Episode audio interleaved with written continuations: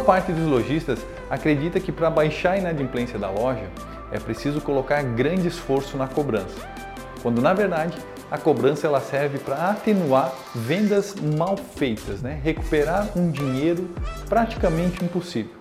Você já viu quem não tem dinheiro pagar conta? Isso não existe em lugar nenhum. Então, o processo da análise e concessão de crédito vai ajudar a cobrança se você entender principalmente para quem você primeiro vendeu e depois você criar políticas de como cobrar esses clientes. O principal modelo que vai ajudar você a vender mais e você ter segurança numa operação de crediário é você ter estipulado políticas de crédito, ter estipulado qual é o cliente ideal para você vender na sua loja. Se você trabalha com marketing digital no seu negócio, você já deve ter visto lá, ah, qual que é o público-alvo, qual que é o cliente que você quer atingir, as personas, né, em algum determinado momento. O mesmo serve para uma concessão de crédito. Você precisa entender qual é o perfil do cliente da sua loja. Você precisa identificar se esse cliente é um bom pagador. Quando você consegue determinar isso, você começa a entrar no processo de políticas de crédito de limite. E aí sim, com base no limite, você vai entender quais os produtos o cliente vai conseguir levar dentro do seu negócio.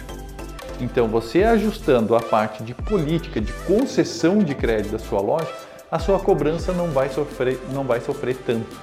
O que, que eu quero dizer com isso? Você precisa investir mais na concessão de crédito para economizar com a cobrança. E se você investir mais na concessão de crédito, a sua loja vai vender mais e vai ter um resultado melhor.